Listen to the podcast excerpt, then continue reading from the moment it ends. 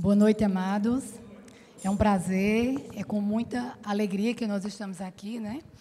E esse culto de família, ele é maravilhoso porque a gente está em, em casa. Os assuntos são sobre família, são sobre casamento, são sobre filhos. E é necessário para que nós nos firmemos e que a gente saia daqui edificados. E que a gente saia daqui com uma, com uma palavra que vai me levar a caminhar essa semana e na próxima quinta-feira você volta e você vai ter outra palavra e assim, de grão em grão, você caminhará. Não adianta você querer se encher de uma medida só, de uma vez, porque talvez você esqueça. É melhor você ir sedimentando, sedimentando. A semana passada eh, eu fui muito edificado no testemunho glorioso, uma palavra tremenda sobre, sobre família. E eu vou começar a falar algo que está no meu coração, não é? E dizer que casamento é um projeto de Deus. E a gente fala tanto isso que as pessoas que trabalham com casamento andam fazendo projeto. Estou certa? Casamento hoje é feito um projeto. Eu, eu, eu, já fiquei assim até perplexa de ver que tem pessoas que vão casar e que elas consultam um arquiteto já tem alguém que é responsável por fazer um projeto, tanto do local como cerimonial e todas as outras coisas. Mas esse projeto foi idealizado por Deus. E é tão interessante que nós investimos nessa primeira parte em, em se casar, né? A gente investe em um vestido, em, naquele local, e eu vou te dizer, nada disso é mal. Contanto que você faça, que você possa fazer, é um dia de celebração. É um dia onde você vai celebrar o amor, né? Casamento é uma história de amor de duas pessoas. É para ser assim, não é? E a palavra de Deus diz que é, é, a hora que você vai se entregar ao seu amado. Cantares diz: Eu sou do meu amado e o meu amado é meu. Então você já pensou é chegar aquele dia, porque até então o seu amado é seu e você é dele, mas ambos moram separados. E agora vocês vão se constituir e se tornar uma só carne. Mas, queridos, o que às vezes nos impacta é que quando termina aquela cerimônia, quando termina aquela festa, você sai dali e você esqueceu o autor e o consumador do seu casamento, que foi Deus. Você esqueceu, talvez até naquela pregação, você se preocupou com tantas coisas e você, eu, eu espero que você tenha ficado atento a um estágio preparatório que hoje se tem, ou então ao momento daquela cerimônia. Mas tem algo que não foge do casamento. Casamento tem uma certidão. É engraçado, queridos, que hoje eu lendo o livro de Joyce Maia que diz assim: Socorro, estou casado. Engraçado, esse é, esse é um livro dela e é um livro que ela, ela pede socorro. Socorro, estou casada. E aí, casei, casou sem saber de muita coisa. Casou por, por ímpeto, ela, ela, ela dá o testemunho dela. E depois que está dentro daquela situação, aí ela começa a relatar os fatos e o socorro de Deus para a vida dela. E ela chamou a atenção algo que eu nunca tinha pensado. Por que, que casamento tem aquelas promessas? As promessas não são promessas que como a gente diz, somos uma só carne. Estamos de como um acordo. É uma promessa, querido, que você faz com coisas que o outro está quase que duvidando que você iria fazer. Diz assim, né? Você é, é, é, nós, é na saúde e na doença, na alegria ou na tristeza. Por que, que alguém está dizendo isso? Para você, desse jeito, fazendo você prometer em público, porque, essa, porque já se sabe, queridos, que o homem tem falhas, que o homem tem defeitos e que é sujeito a você cair. Então, essas promessas, naquele dia, porque uma das coisas que não pode faltar no casamento são essas promessas, né? Hoje, por mais que se mude, que um chegue para o outro e faça suas promessas, que o outro se declare, mas tem sempre a amarração final dessa mesma frase, que você vai sair de lá com alguém lhe prometendo, e essa é uma promessa que é bem feita, porque a gente se surpreende. Eu tenho um caso de uma grande amiga que ela, ela está doente de uma está acometida de uma enfermidade chamada ela, E é nessas horas que você sabe com quem casou. Uma pessoa que você podia dizer assim, não se mostrava seu marido tão, tão servidor para ela. Mas eu nunca vi um homem tão apaixonado. Alguém que toma conta, alguém que chorou para ficar com essa mulher e que está com ela mais de cinco anos. Trajetória de amor verdadeira. Alguém que pouco pode se comunicar, mas alguém que ele disse: Eu vou cuidar porque é minha mulher. Sabe que é esse, esse sentimento que a gente tem que ter, olhando para o meu marido e ele olhando para mim? Ele tem que ter, os meus, os meus cuidados têm que ser para ele. E os cuidados dele têm que ser para mim. Não pode ser diferente, queridos. Até envelhecer tem que ser assim. Porque se não for assim, não vai dar certo. E, e, quando diz assim, até que a morte os separe, é porque tem que ser levado até que a morte os separe.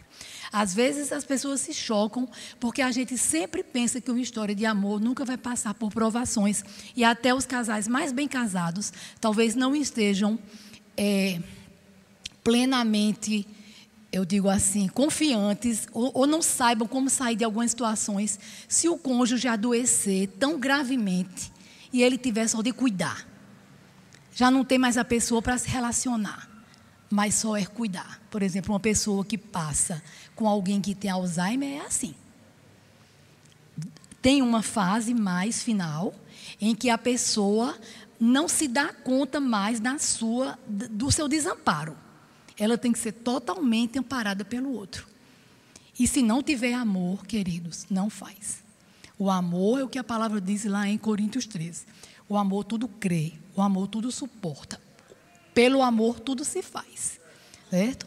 E não há dinheiro que pague isso. Se você quiser pagar, você não paga. É como os cachinhos da minha neta. Eu posso falar isso.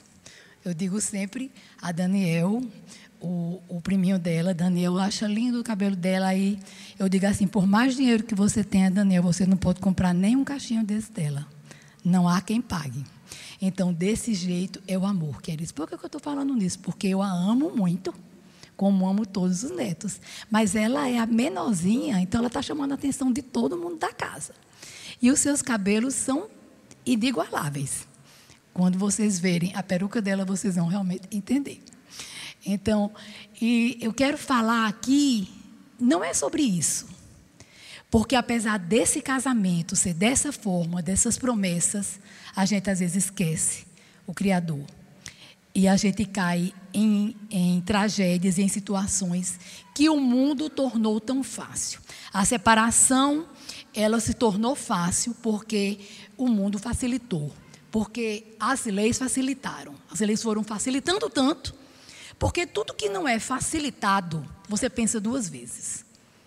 Quando você tem que fazer algo que é tão dificultoso, você pensa, você tem que ir é, autorizar, tem que reconhecer firma. Tem, você pensa duas vezes se você vai fazer isso mesmo só porque precisa. Você imagine que você, para se divorciar antes, você tinha que ter mais de cinco anos, você tinha que tentar fazer reconciliação, a coisa era mais difícil. E os casais podiam, até a lei forçava isso. Então, de repente, as coisas foram ficando frágeis, frágeis, frágeis, frágeis, que agora você basta passar como, como, como, como, que você sai de casa e vai num supermercado, passa ali um cartório, oficializa isso e acabou. Cada um segue o seu caminho. Então, mas família não deixou de ser família. E família não pode perder a sua marca. E quando a gente fala sobre marca, queridos, não é a marca de roupa, que às vezes você paga tão caro e você valoriza tanto. Tem gente que usa uma marca só. E para não sair da marca, ela paga caro.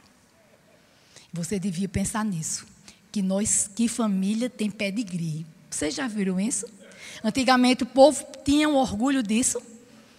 Suas famílias tinham pedigree. O sobrenome, você é da família tal. Os brasões, nós temos os brasões. Quer dizer, se foi criado tanta coisa em torno de uma família, em torno do significado, em torno de um nome, e a gente não valoriza que em cima disso tudo tem algo que a constitui, que são os princípios de Deus, queridos. Então, nós temos uma balança. Nós temos uma balança que tem princípios e nós temos uma contrabalança, certo? Que não valoriza esses princípios. E aí nós temos as lutas, os ataques, nós temos as nossas dificuldades, nós temos as coisas que podem advir. Eu digo para vocês que ouvi outro dia alguém mandou para mim, eu mandei até para o nosso grupo de Igreja nas Casas, é, uma fala de Rossandro Klinge, né? E ele ali falava sobre família. Dizia bem direitinho. Família aquela história que você quer dizer que não acontece na casa de ninguém. Aquela briguinha, aquele bate-boca, certo? A, a, a, às vezes uma desarmonia, mas é a sua família. É com quem você se dá bem, é quem vai lhe acudir, é quem vai ficar com você. É na hora de uma doença, você tem amigos, você tem irmãos, mas quem vai pegar no arado na hora das dificuldades, na hora da manutenção, na hora de ajudar, é a sua família. É a sua família. Quem vai chorar as dores maiores é a sua família. Você pode ter um irmão ou irmãos que faça isso, queridos, eu não duvido. Até porque deveria também ser assim. Mas não despreze a sua família. Muitas vezes a gente despreza a família e a gente começa desprezando os de casa. A gente é mais amigo do amigo, a gente não dá não ao amigo, a gente faz tudo pelo amigo, mas às vezes a gente não faz a coisa mais certa pelo amigo que está ao meu lado, que é meu cônjuge. Pense duas vezes nisso. Olha, eu digo isso lá em casa, minha vida inteira eu passei a vida dizendo isso. Seus melhores amigos são seus irmãos olhem uns para os outros e vejam, por mais que briguem. Não sei se vocês têm em casa uma família tipo italiana, que gritam, que só é a minha, a gente gritava. A gente gritava, a gente berrava. E isso acontecia tanto que meu filho, de 10 anos, de 9 para 10 anos, eu já contei isso aqui, botou um freio em mim. Eu gritava, Bruno, que tinha lá em cima o primeiro andar, e embaixo eu já pronta para sair de casa. Bruno, Bruno, Bruno, hora da escola, hora da escola. Aí ele ficava lá em cima, paradinho assim. Aí dizia: quando parar de gritar, eu desço. Aí eu disse: tá, tá bem, contar até três. No três, aqui no pé já, então, viu? Porque eu já estava por aqui. Esse menino fica botando ordem agora em mim. Mas botou tanta ordem, querido, que terminou que a gente, algumas coisas, quando eu ia gritar, eu já fazia, eu vou testar o que ele me disse. Então, às vezes, a gente vai aprendendo. Mas sabe que a gente devia aprender a educar os nossos filhos? E hoje, como vou, eu digo muito. A paciência que a gente não teve com os filhos, a gente tem com os nossos netos. Graças a Deus por isso, né? Pelo menos isso. A gente, a gente, eu digo que ser avô é, é, muito bom, porque a paciência que você não teve todinha com seus filhos, com seu neto, você tem que esticar a corda toda. O menino quebra, né? Eu cheguei lá em casa semana passada, Daniel disse, ó, oh, vovó, quebrou a sua estátua. Aí eu disse, foi, foi. Então a culpa foi sua, não, foi ela mesmo. Então pronto. Então, e a gente vai deixando, queridos, coisas importantes, como o tablet tão lindo, tão caro. Chega deu uma dor no meu coração. Cheguei em casa, disse, caiu, ó, vovó, não quis, não foi sem querer, vovó. Eu digo, fazer o quê? Já aconteceu, né? Aí a mãe disse assim, a culpa é sua. Porque isso não é objeto para ele brincar, você dá porque quer. Então, realmente, Aí eu comprei uma capa mais reforçada e a hora de se você quebrar o resto, vai ficar você e eu sem. Então é melhor você cuidar. Agora, estou dividindo o cuidado, mas não tive coragem de tomar, queridos. Porque dói no nosso coração. Ser avô é diferente de ser mãe. É bem diferente. Então, e nós vamos conversar agora sobre a nossa história. Essa minha introdução era só para lhe dizer que você pode ter negligenciado aquela coisa que era melhor o seu casamento. Um dia eu toquei nesse assunto aqui, que foi sobre o divórcio. Hoje eu não vou falar, mas só vou lhe resumir para quem estiver ouvindo hoje e quem estiver pensando alguma coisa sobre isso. O divórcio tem um custo afetivo, tem um custo financeiro, tem um custo emocional. Não brinque, divorciar não é fácil. E quando você se divorcia, você deixa uma parte mais pobre Casais inteligentes não se divorciam porque eles empobrecem. E a parte mais pobre é a parte dos filhos que fica. Geralmente, um fica melhor de vida e o outro sai mais pobre. Então, divorciar não é inteligente. Divorciar não é inteligente. Achei alguém melhor, não achou nada, acha os mesmos problemas. Que falta para um casamento quando se desfaz é compromisso. Agora, qual é o grande problema? Você tem que fazer a escolha certa na hora que você vai se casar. Não se passa por problemas porque Deus dá problema. Não se passa por divórcio porque Deus abençoa o divórcio. Sabe qual é o sentimento que Deus tem a respeito disso? Deus odeia o divórcio. É assim que ele diz: o meu sentimento do divórcio é de ódio. Jesus não concordou e nem Moisés falou a não ser por causa da dureza do coração do homem. Tudo que você vê escrito é em defesa da mulher, em defesa do ser humano, em defesa do homem. Não foi porque Jesus programou o divórcio, Jesus programou o casamento. Este é o projeto que ele tem para a minha vida e para a sua vida. Sabe como é que nós devemos defender o nosso casamento? Vamos ler Samuel 30. Samuel 30, 1. 1 Samuel 30, começando do 1. Ziclag é saqueada pelos amalequitas. Não sei se alguém sabe quem eram os amalequitas. Amalequitas era, é um povo que deu muito trabalho, muito. Os amalequitas perseguiram Davi, perseguiram também Moisés quando ele saiu lá do Egito. E Deus mandou exterminar aquele povo. Não deixa um. Não era para deixar ninguém dele, porque só deram trabalho. Então, sucedeu, pois, Davi ainda não era rei aqui. Sucedeu, pois, chegando Davi e os seus homens ao terceiro dia a Ziclag, já os amalequitas tinham dado com ímpeto contra, contra o sul e Ziclag e esta ferida, ferido e queimado. Tinha levado cativas as mulheres que lá se achavam, porém a ninguém mataram, nem pequenos e nem grandes, tão somente os levaram consigo e foram seu caminho. Davi e seus homens vieram à, cidade e ele é queimada e viram, as queima, e viram a queimada, e suas mulheres e seus filhos e suas filhas eram levados cativos. Então Davi e o povo que se achava com ele ergueram a voz e choraram, até não terem mais forças para chorar. Quando alguém chora que não tem mais forças, você entende o que é exatamente isso. Também as duas mulheres de Davi foram levadas, e nós vamos pular para o 8. É, o 7. Disse Davi a Abitar, o sacerdote, filho de Aimeleque: Traz-me aqui a estola sacerdotal. E Abitar a trouxe a Davi. Então consultou Davi ao Senhor, dizendo: Perseguirei eu o bando, alcançá-lo-ei. Respondeu-lhe o Senhor: Persegue-o, porque de fato alcançarás e tu libertarás.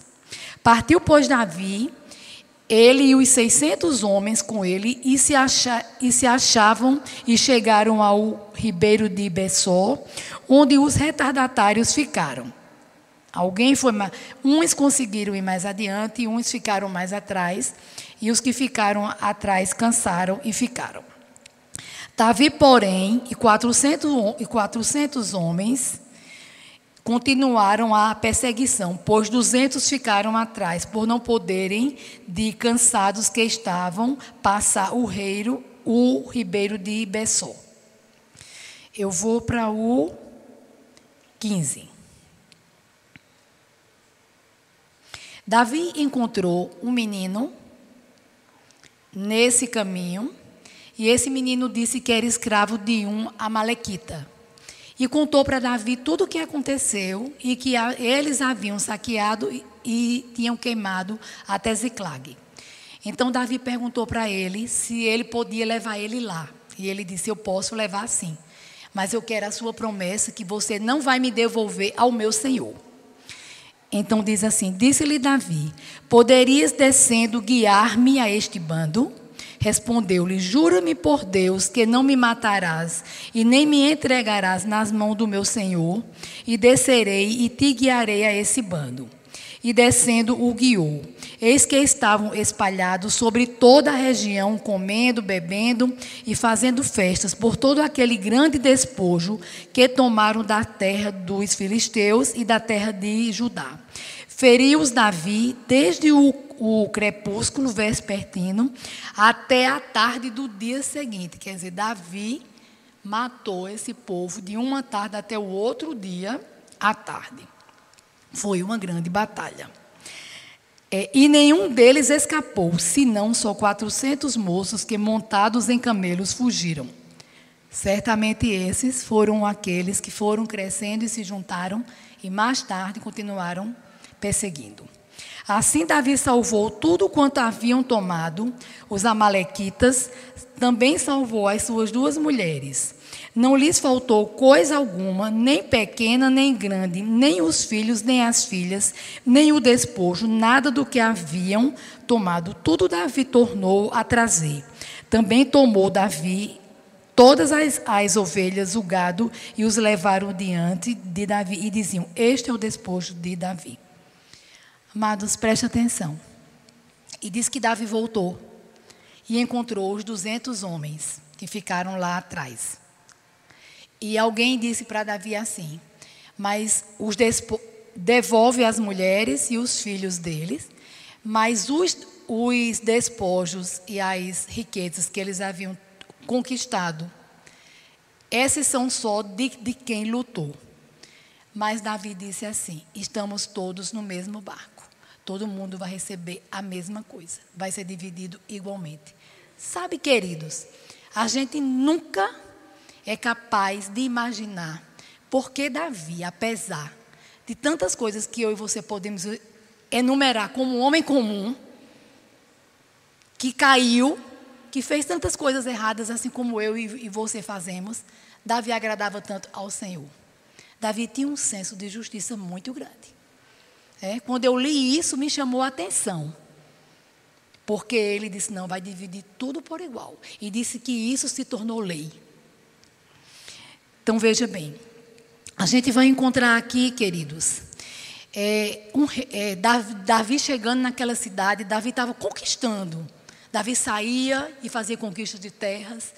E diz que quando Davi voltou, que a cidade foi saqueada, os próprios companheiros se voltaram contra ele e queria apedrejá-los. Você sabe por quê, queridos? Porque eles disseram assim: Nós estamos te servindo e nós perdemos as nossas famílias. Apesar de estarem todos no, no mesmo barco. Mas na hora de uma grande confusão, alguém sempre vai dizer: a culpa não é, a culpa é sua. Tem algum culpado nisso. E eu queria dizer para você que assim como foi saquear aquela cidade com a mesma força, porque o que mais você tem que levar em consideração de todas essas coisas é que diz que eles choraram. Primeiro chama atenção que Davi pegou a estola sacerdotal, deve ter orado e foi buscar ao Senhor. Foi, foi, foi perguntar. Eles, eles tinham uma comunicação com Deus, eles ouviam. É interessante que a gente, a gente lembrar de alguns fatos, assim como foi lá com Samuel. Samuel ouviu ao Senhor. Então você consegue entender que o Espírito Santo hoje que está em nós, o Espírito Santo que nos enche, que fala conosco, que nos diz, porque você tem, você tem o seu GPS espiritual, querido. Você sabe o que está errado e aquilo que está certo. Naquele tempo eles precisavam ouvir, mas Davi tinha essa habilidade. Davi não, não, não é, quando ele, ele sabia que para ganhar as batalhas, ele tinha que primeiro perguntar a Deus: e aí, Senhor? Vou, fico, faço o quê? Ainda consigo alcançá-los? E a palavra de Deus foi que sim. E aquele menino que estava lá foi preparado pelo Senhor para dizer, para eles não perderem tempo. Queridos, quem já teve ideia do que é um deserto?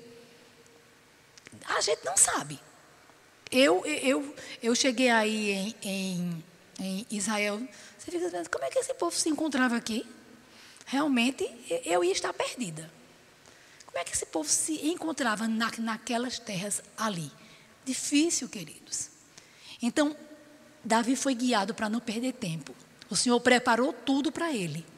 Deus tem preparado tudo para mim e para você. Quando, quando, quando eles largaram a casa, quando eles deixaram aquelas mulheres muito dia, havia muitos, havia muitos inimigos. A mesma coisa acontece com a minha e com a sua casa. Queridos, há uma, há uma vigilância espiritual, há uma vigilância no, no casamento que tem que acontecer. Um casamento ele não pode acontecer de qualquer forma. Uma família não se leva de qualquer forma. Uma família tem que ter uma vida, uma rotina harmonizada e preparada para isso. Uma das coisas que a gente mais sofre, que, a, que você pode dizer, quais são os sofrimentos que você poderia enumerar é, de tragédias que podem que, que pode vir romper é, essa harmonia? A gente teve agora um.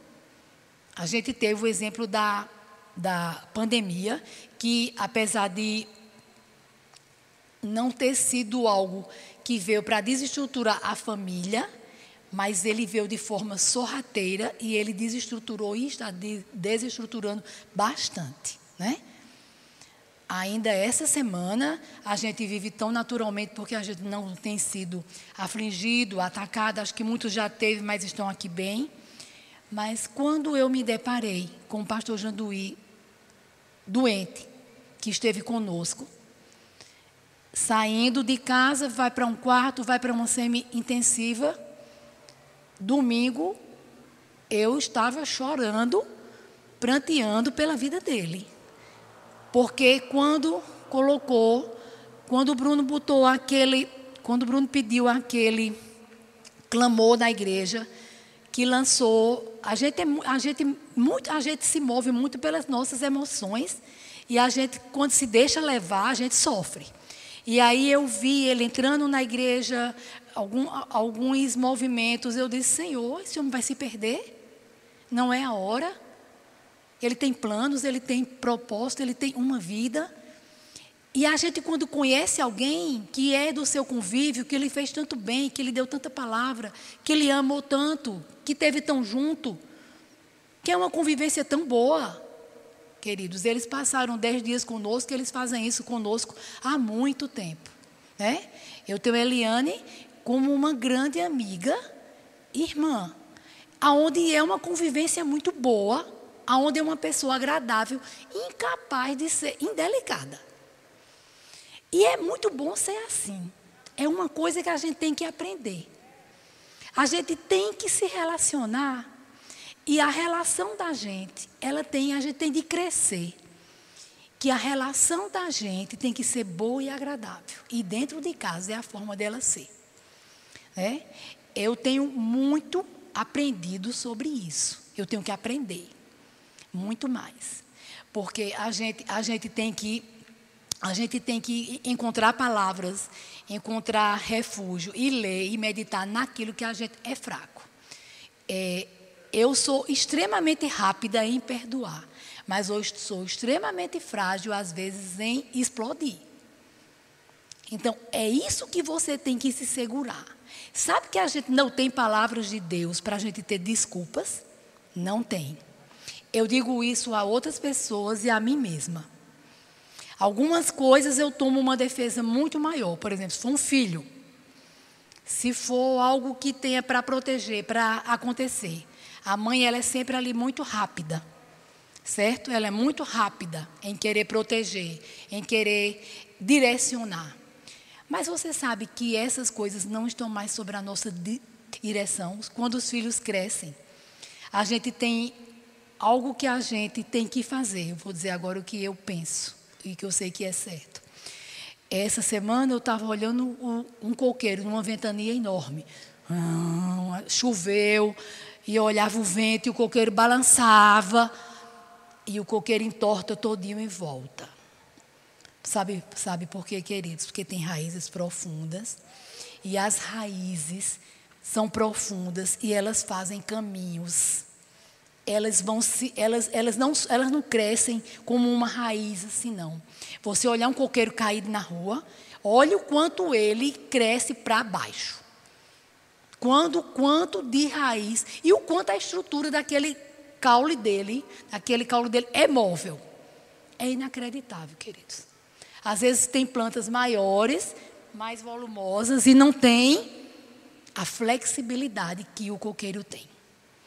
E eu fiquei olhando e fiquei dizendo assim: Senhor, olha a flexibilidade. E a gente tem que ser assim. A gente tinha que ser espiritualmente, com tudo que a gente já aprendeu, a gente tinha que ser flexível. Muito flexível. A gente tinha que saber, quando a palavra diz que a mulher sábia edifica a casa, a gente deveria saber o que é ser sábia. A gente deveria saber, quando a palavra diz é, sobre filhos, que a gente tem que disciplinar, que a gente tem, a gente tem, a gente tem que amar, que eles são flechas. Mas para você lançar uma flecha, querido, você precisa primeiro dar o princípio a essa flecha. Não lance filho. Não lance filho, porque tem gente que lança filho de qualquer jeito. Tem os dois extremos. Tem quem não lance e plantou, e tem quem não plantou, quem não plantou nada, quem não fez raiz e está lançando, e o desastre também é grande, queridos. Você precisa aprender a fazer raízes em seu filho, a causar princípios nele, a edificar, a instruí-lo, a discipliná-lo. Aí você um dia você vai ter que lançá-lo, vai ter que deixar ele ir. Ele vai, queridos. E aí chegou a hora de casar. Se vai com a escolha certa, a decisão vai ser dele. Você faz tudo que seja.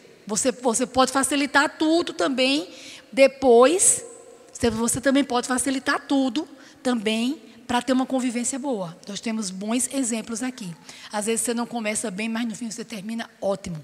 Porque a palavra de Deus diz que as coisas em Deus são, são o fim das coisas em Deus é melhor do que o princípio. E às vezes a gente precisa de ter o fim das coisas em Deus. Sabe que é um engano você achar que você faz parte dessa comunidade, faz parte de uma igreja e que vai tudo bem, que nada vai te acontecer? É um engano. A palavra de Deus te garante que se você tiver aflições, vai ter bom ânimo. Mas ele não lhe diz que você não vai passar. Queridos, eu digo para você assim: tem coisas que a gente passa e a gente diz assim, hoje eu sei o que é passar. Eu não saberia. Como é que eu iria fortalecer minha fé? Tiago, acho que é Tiago 1 que fala sobre quando você tem as circunstâncias vêm você se fortalece na fé, você se torna robusto, querido. É como um músculo que você exercita. Aí você vai chorar diante do Senhor, você vai prantear diante do Senhor. Sabe, queridos, quando a oração não resolver porque ela foi pouca. Quando o choro não resolver porque não foi um choro verdadeiro, um choro de se entregar. Pelo menos para você sair aliviado. Sabe? Esse, esse processo de homossexualidade, queridos, tem atingido a todos. Tem atingido a todos, a todos. Tem atingido a pastores, a membros, a todo mundo. E aí você vai fazer o quê? Você tem um filho homossexual ou uma filha homossexual. Queridos, tudo que você tem que fazer é honrar o Senhor, continuar declarando a palavra, continuar ele é seu filho, mas você tem de continuar declarando a palavra, queridos. Você pode dizer, filho, você é meu filho. Está aqui, você tem a minha casa, você pode. Agora, a palavra diz isso. A Bíblia diz isso e eu fico com a palavra. Sabe, queridos, na hora de você decidir a palavra, ou qualquer coisa que esteja fora dela, fique com a palavra. Fique com a palavra. Não duvide.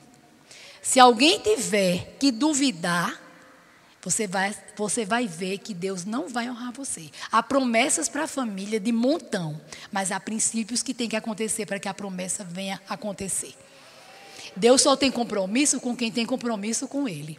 Deus procura filhos e filhos obedientes. E a palavra diz que obediência dá, traz bênção. Então, se você for obediente, você vai ter bênção. Você pode pagar o preço, sofrer por um filho, acontecer tudo. Mas você tem que ser firme, queridos.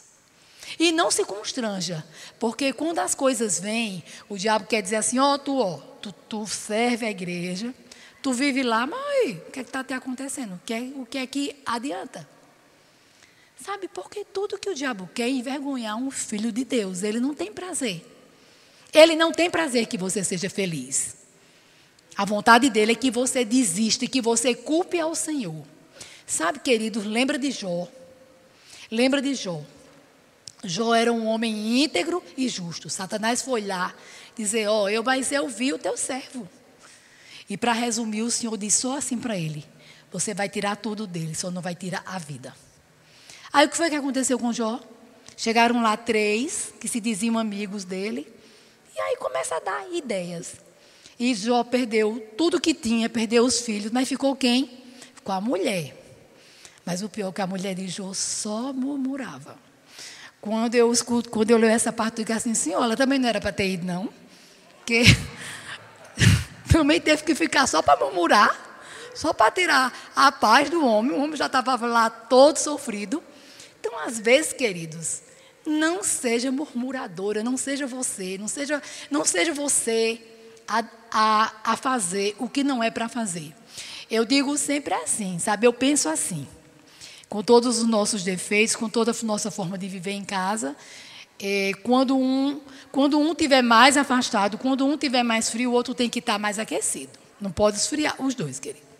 Se alguém tiver com algum drama, porque eu acho interessante é que ninguém tem drama para vir para a igreja, que essa é a condição do crente, queridos.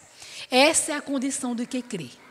Se a gente olhar aqui, Davi, ele buscou o Senhor. Eles, eles choraram, era um bando de homens fortes, certo? Mas eles choraram, eles prantearam. E tinha um líder que disse assim: Não, a nossa solução está no Senhor.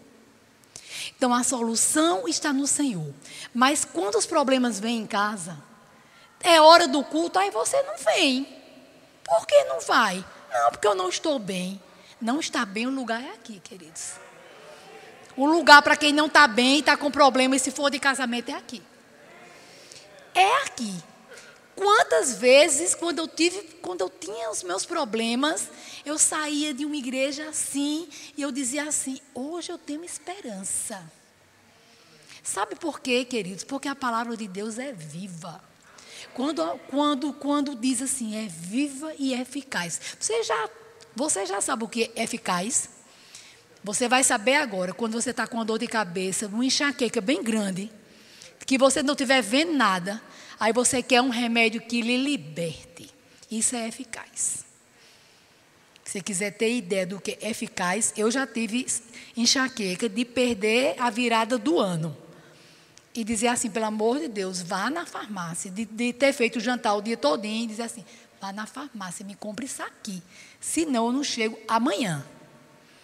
Então, sabe quem liberta a gente, queridos, das opressões da vida é é o Senhor. Em meio a tribulações, em meio a tempestades, em meio a enfermidades, em meio a infidelidade, é o Senhor. Que a palavra diz que você tenha confiança tudo que você pedir, você vai ter como respondido. Espera no Senhor. Problema é que esperar no Senhor, queridos, esperar no Senhor não é fácil. Porque às vezes o propósito que Deus tem, Deus também tem para você. A gente sempre pensa no casamento, né? Quando você faz um relato, então quem é o culpado? O culpado é você. O culpado é você. Por quê? É você que faz isso, é você que faz aquilo, você que faz aquilo. Mas o lado do suporte também está deixando muito a desejar. E quando a gente escuta do Senhor que a gente suportai-vos uns aos outros em amor. Sabe que tem uma, um, uma hora que você tem que fazer isso, até que você saiba o que vai fazer, suporta o Senhor em amor. Não sei se vai chegar um dia que você vai decidir o que vai fazer. Mas até que você saiba o que vai fazer, suporte o Senhor em amor. O amor, queridos, vai te dar a direção.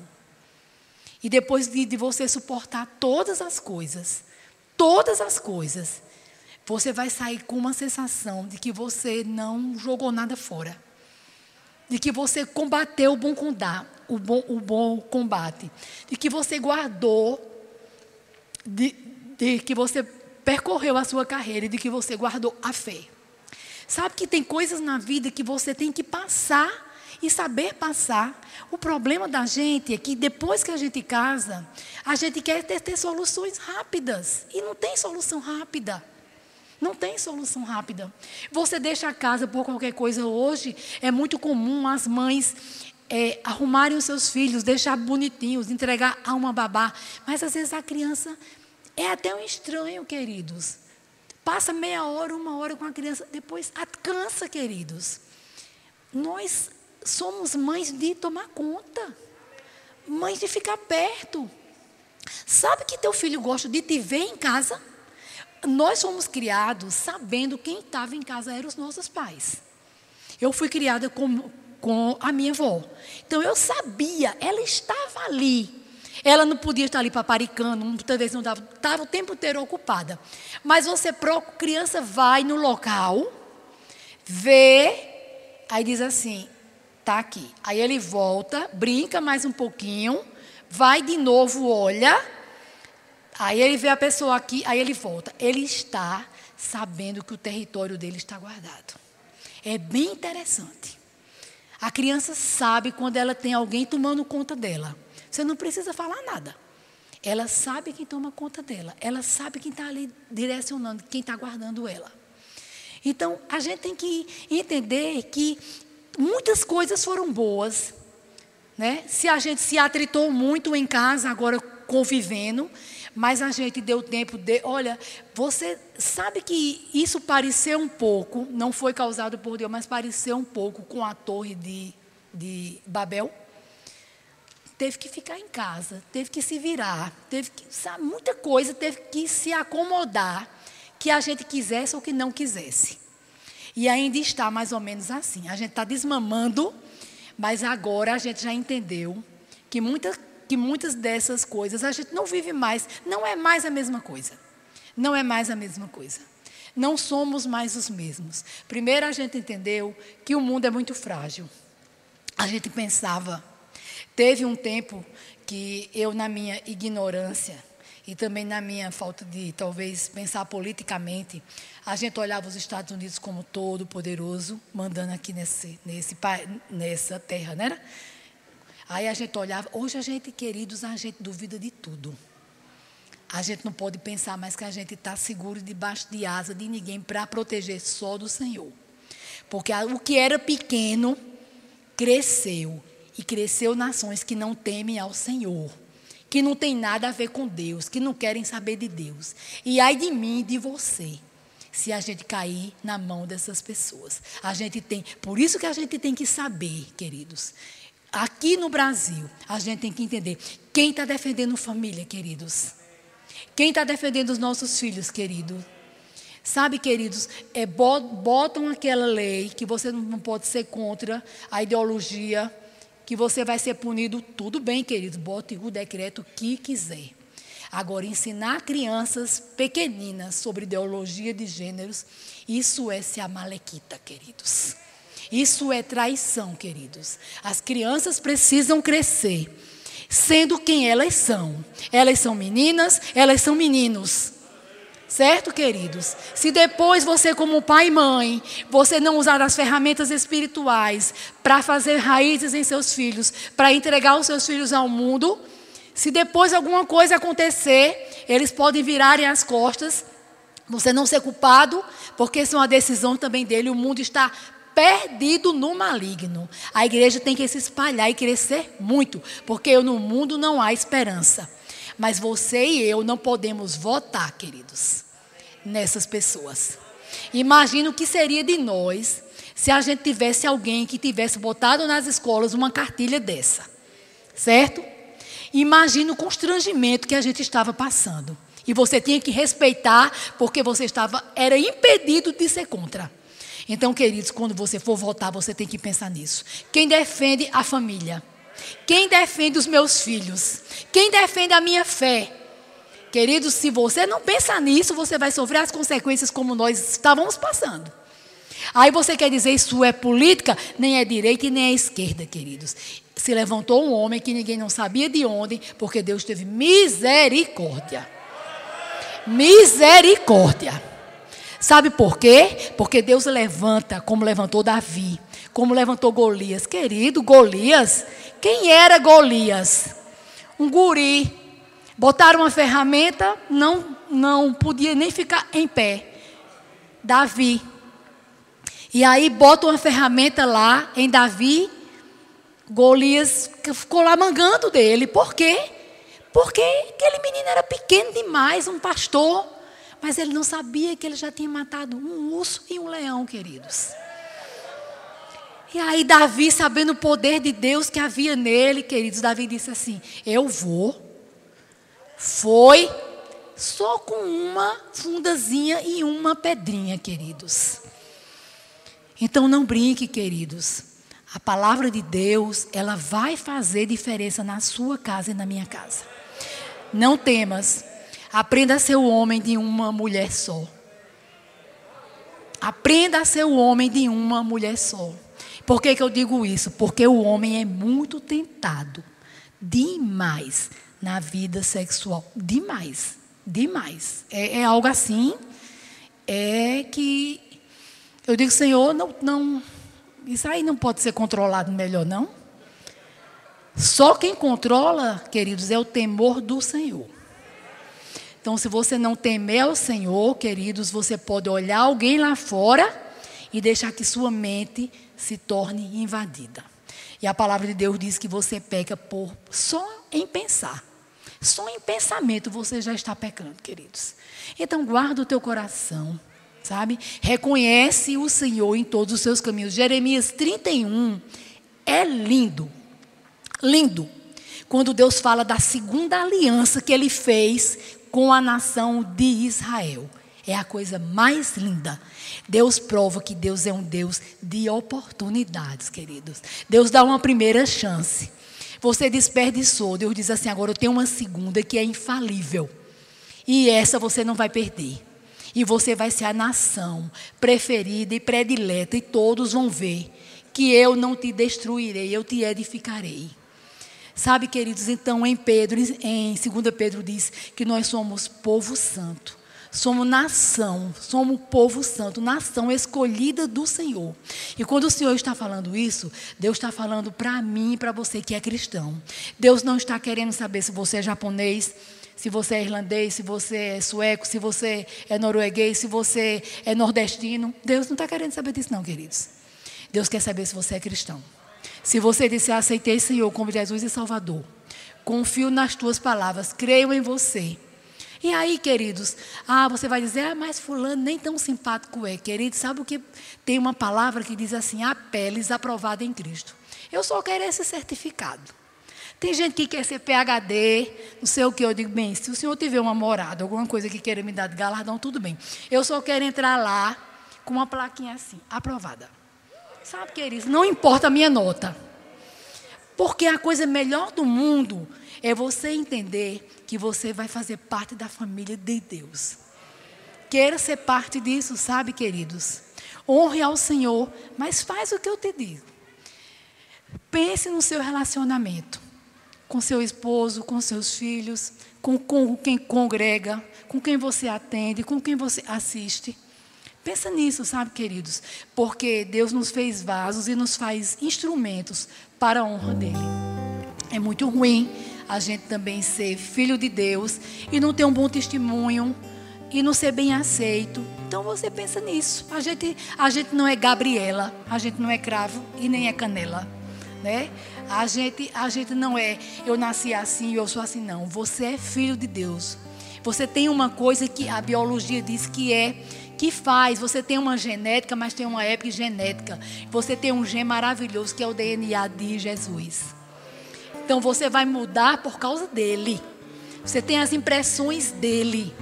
Queira ser parecida com ele, Quando você pensar em amor, em submissão, em bondade, em longanimidade, em gratidão, em perdão, em benevolência, em misericórdia, em socorro que todo mundo precisa, pensa, é assim que o Senhor faz. Sabe, queridos, nunca despreze alguém que serve ao Senhor, né? Lembra daquela mulher que o moço passava ali todo dia e eu acho interessante. Quando eu escuto, acho que é o pastor Luciano, acho que foi ele que eu ouvi falar, que ele diz assim: ele convidou, a mulher convidou ele para jantar uma vez. E daí por diante ele passava todo dia e parece que quando passava comia lá na casa dela. Mas ele era gente tão boa que ela não viu aquele homem como um entrão. Ela disse assim: Esse homem é um homem de Deus. E a gente precisa construir um quarto para ele. Sabe, querido? deixa, Deus usar o teu coração. Deixa Deus fazer na tua casa coisas grandes. Entrega o teu caminho ao Senhor, serve ao Senhor de todo o teu coração, confia nele e o mais ele fará. Viu? Amém? Então nós queremos entender hoje à noite quem está aqui e que precisa aceitar Jesus como Senhor da sua vida.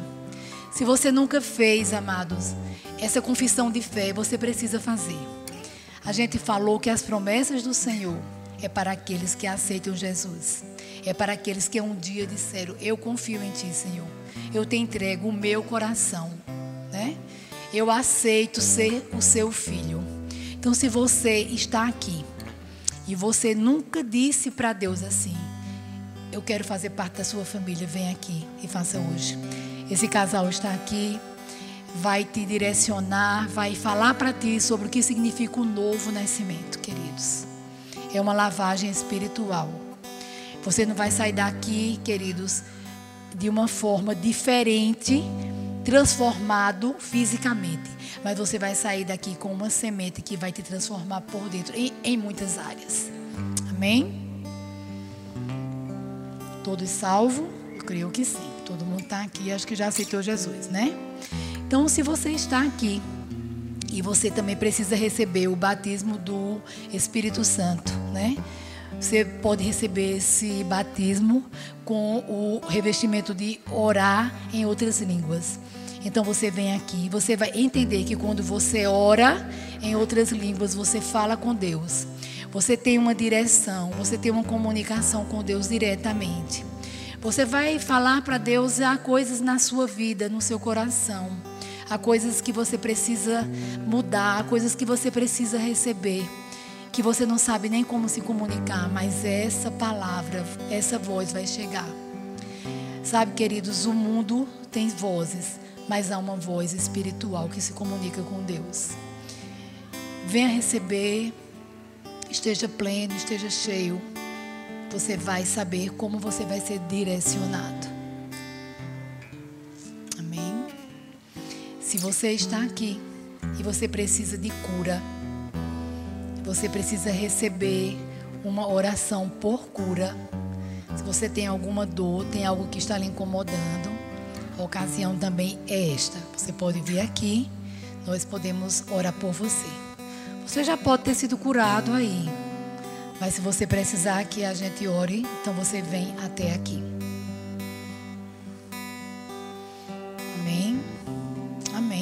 Queridos. Hoje é um dia de bênção vocês vieram receber. Acho que o acampamento já fez todas essas, já fluiu em todas essas, essas três áreas, né? Queria chamar o casal, o dirigente, agradecer a Tadeu, a Rita, né? Dizer também da minha gratidão, dizer da fidelidade com Deus e da prosperidade, né? E sei que o Senhor vai te conduzir como pastor nessa área por muitos e muitos anos porque o seu coração sempre esteve em família, né? A gente vê isso desde o tempo lá da bandinha. E você é um bom dirigente, você é um bom líder, né? Você não é perfeito como nós não somos, mas Deus te pôs como líder e tem um cajado em sua mão, né? Você é aquele que toca às vezes forte, mas que abençoa muito. Muito, muito, muito, muito, né?